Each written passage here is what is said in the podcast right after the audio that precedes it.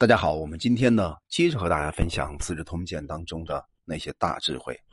既然霍光啊，整个家族被屠灭之后，就要面临着新的改革方向、新的战略方向，好像一家公司一样，当一个事情完全截止之后，所有的事情都会回到原点，然后再发生一遍。所以我经常跟很多的伙伴分享，历史不断不断发生着演变。但是人性从来没有改变过。到了九月份呢，刘病已下诏书，减低食盐的价格，而且命令啊各个郡国调查被羁押的囚犯呢，比如说像苦情烤死的、病死的、饿死的，每一年啊都要向政府去报告，并且列出主管官员的姓名、籍贯、官职和所属的县名，由宰相和监察官呢考核，然后奏罢。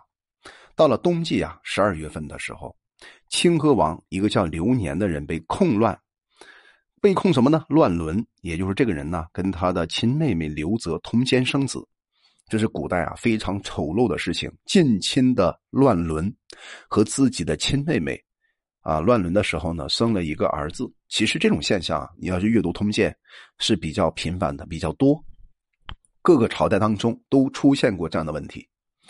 在这一年当中啊，北海郡就今天的山东省昌乐县的郡长啊，我们称为太守，一个人呢叫朱毅，他的政绩啊，在整个的考据当中是全国第一名，于是啊，把他擢升到中央政府当农民的部长，我们称之为大司农。渤海郡呢，就河北省沧州市的郡长公遂啊，被擢升到中央政府当水利总监。啊，最初的时候呀，这个渤海驻郡呢，左右相邻的各郡，逢到荒年，人民饥馑，强盗也特别多啊，一时并起，最后啊，很多地方都失去了控制。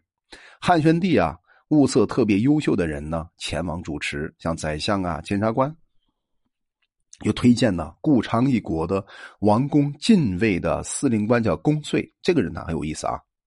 刘病已啊，就任命公遂呢当渤海郡的郡长，召见他，开始问话，就说啊，你用什么方法去治理地方、消灭盗贼呢？事实上呢，这句话背后啊，他透露一个非常重要的领导艺术。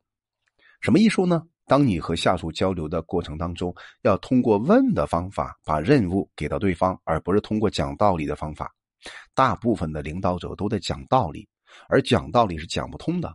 只有通过问话的方法引发对方的思考，这才是最重要的领导艺术。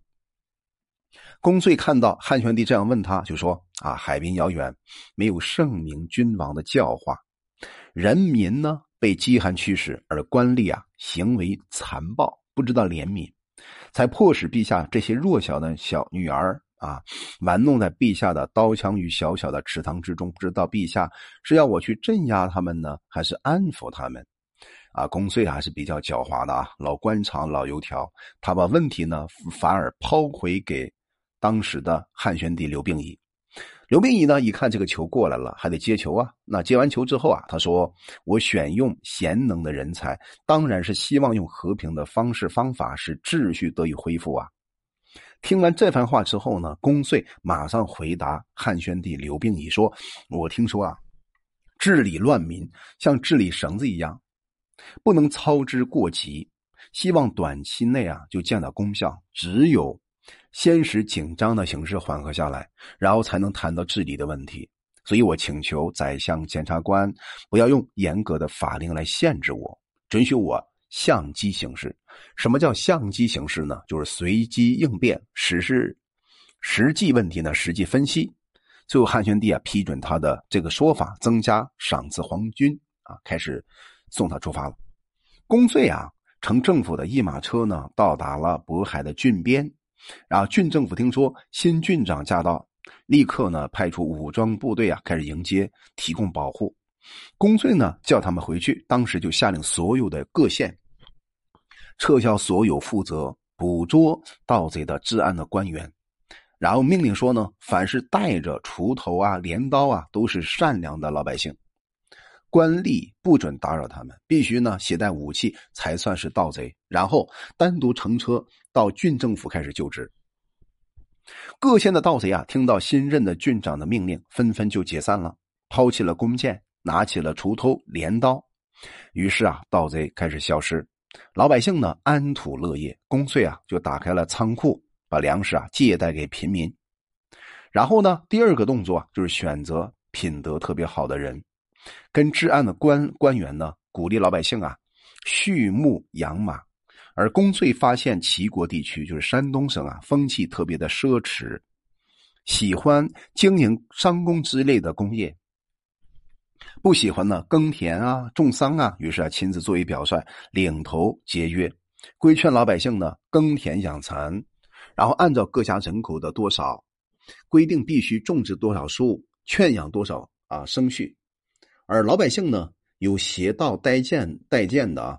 那公孙呢，就叫他们把剑卖掉去买牛，把刀呢卖掉去买犊子啊，就牛犊啊。然后说什么呢？说你们为什么把牛配到身上，把毒啊带到腰间呢？他指的是刀啊。这时候辛苦的劝勉不时巡查，老百姓啊都有了积蓄，治安特别良好，诉讼案件自然也特别稀少。这里边就透露了一个非常重要的管理法则，也就是说以身作则。人和人之间，大家智商方面三秒五秒的差别，没有傻子。真正把别人当傻子的人才是最大的傻子。你像公税这种管理方法非常有效。如果你是管理者，就应该用这种以身作则的方法来管理你的部下、管理团队，因为大家会看你怎么做，而不是听你怎么说。而公税的管理方法非常值得我们借鉴和学习。当时呢，在乌孙王国呢，有个王后叫刘解忧，是汉朝的公主。她的女儿啊，嫁给了求慈王。这个国家呢，在今天新疆这一带啊，将宾当做王后，而将宾上书给西汉政府，表示他是汉朝的外孙女的女婿，邀请汉朝公主的女儿啊，同时到长安觐见汉朝的汉宣帝。到了春天的时候呢，正月啊，求慈王就是新疆的库车县。将宾王跟王后抵达了长安，今天陕西省的西安市。西汉政府呢颁发他们印信啊，尊称皇后、王后啊为汉朝公主，赏赐特别的丰厚。汉宣帝刘病已啊这一年多大呢？其实还不到三十岁，二十七岁，开始建立自己的坟墓杜陵，在今天陕西省的西安市的东南，像宰相啊、将领啊、侯爵啊、部长级的官员。财产在一百万钱以上的，都被迫迁移到杜陵。